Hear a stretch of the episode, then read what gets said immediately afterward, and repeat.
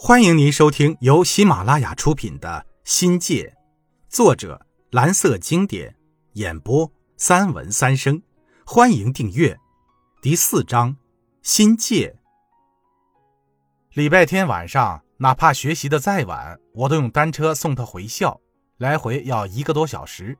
那是一段机耕路，靠河边，路面损坏的很严重了，走路都坑洼不平的。骑在单车上。铃铛震动的叮叮直响，在寂静空旷的田野里特别悦耳。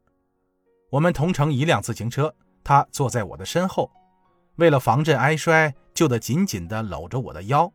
但是，我喜欢他横坐在我的前面车杠上的感觉。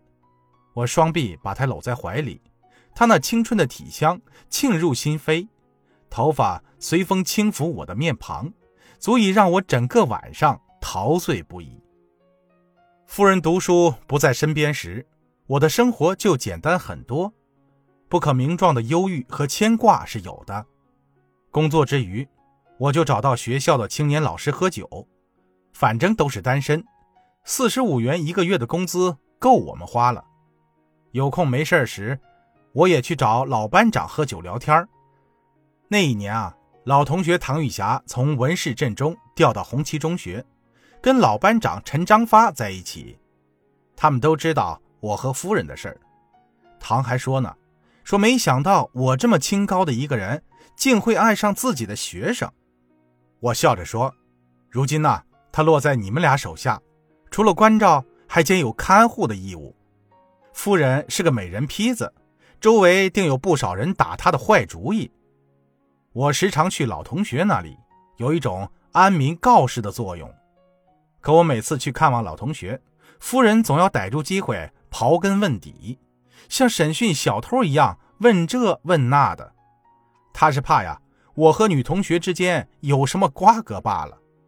后来为了不引起夫人的猜疑，我干脆不去了。其实啊，夫人的担心是多余的。在我传统的伦理道德中，一旦恋爱就得忠诚的。守住对自己女人的承诺和担当，如同大多数上进青年一样，除了恋爱、工作以外，还有对事业和生活的期待与追求。我的错误就在于，职业规划和发展方向出了问题。从踏上工作岗位的第一天起，我从来就没有放弃考研的念头。考什么呢？考现代文学。靠着大学时代对现代文学的情趣。决心走上从事现代文学研究之路。现在想来，这绝对是个壮举，幼稚的可笑死了。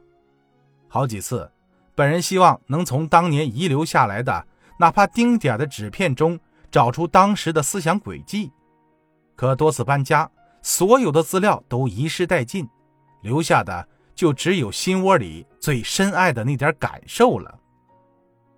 说我爱好现代文学还可以，但提到研究的层面，的确是一种不明智的考虑，属于不理智下的盲动。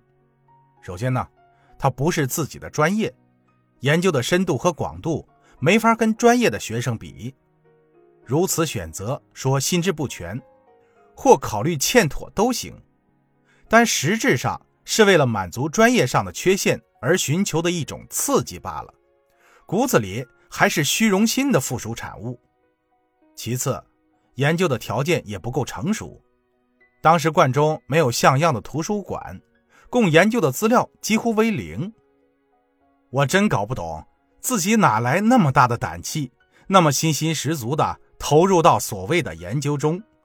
仅凭手上唐涛写的基本现代文学史，甚至连“涛”字都写不出来的傻劲儿。加上在贵师业余钻研时的几本破笔记，就做起研究来，这可能是天底下最逍遥、最滑稽的研究了。再说了，研究的方法也不对，我连好多现代作家的作品都没拜读，只是从史学的文字中死记硬背作品的思想内容和艺术特点，完全是那种蜻蜓点水的方式，可想而知，结果。肯定不是很好。考研的成绩出来了，英语六十五分，政治七十二分，文学理论三十二分，现代文学史四十五分，要从事的鲁迅研究方向三十六分。专业分数以没有一科达标而被淘汰。奇怪的是，我当时很释怀，甚至于连一点伤感都没有，完全是一副无所谓的心态。说不介意吧，又写信给陈兄的大哥，想让他给所在的出国培训基地，也是我报考的陕西师范大学写信问问，以我现在的水平，还有没有继续研究的希望？教授的答复很简单。希望总是存在的，就像鲁迅告诫狂人：“你癫了，你该醒醒了。以后该何去何从，那就不关我的事儿了。”自然，我成不了狂人，也就不想在现代文学研究的道路上狂奔乱跑了。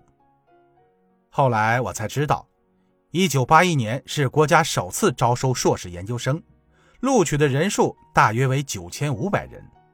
从中选拔出国预备研究生一千一百多名，而陈兄他哥正好成为改革开放后第一批出国留学的佼佼者，家族式的高级知识基因在他身上得以繁殖。我在一九八二年的考研情形跟一九八一年差不多，如果我任性些，再坚持一两年，或许还真能考上研究生，真的搞起研究来。但不久家里出事儿了，再也没有心思谋求学术上的发展。一个有为的青年就这么被埋没了。自然界自有它的运行规律，冥冥大千世界中，人的一生似乎也是命中注定了的事儿。考研呢，有点像喝苦咖啡，黑的没指望，热的像爱情，苦的像生活。只一年的功夫。读研的热情泯灭的没剩下一点渣了。无聊之际，本人也做一点有意义的事情。先编了本《高中英语短语手册》，后来又编写出《高中英语百句》，主要从语法的角度解析教材中的重点和难点句。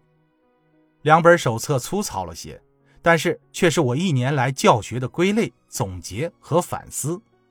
包含了教学中的重难点和学生的易错点，前后做过两次大的修改后定型，后来出了很多相关的参考资料，但自己写的教材实用好用，如果花点心思，估计出一本书也是没问题的。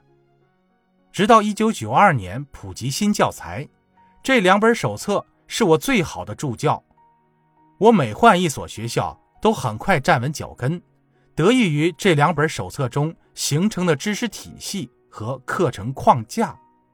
听众朋友，本集已播讲完毕，感谢您的收听，精彩继续。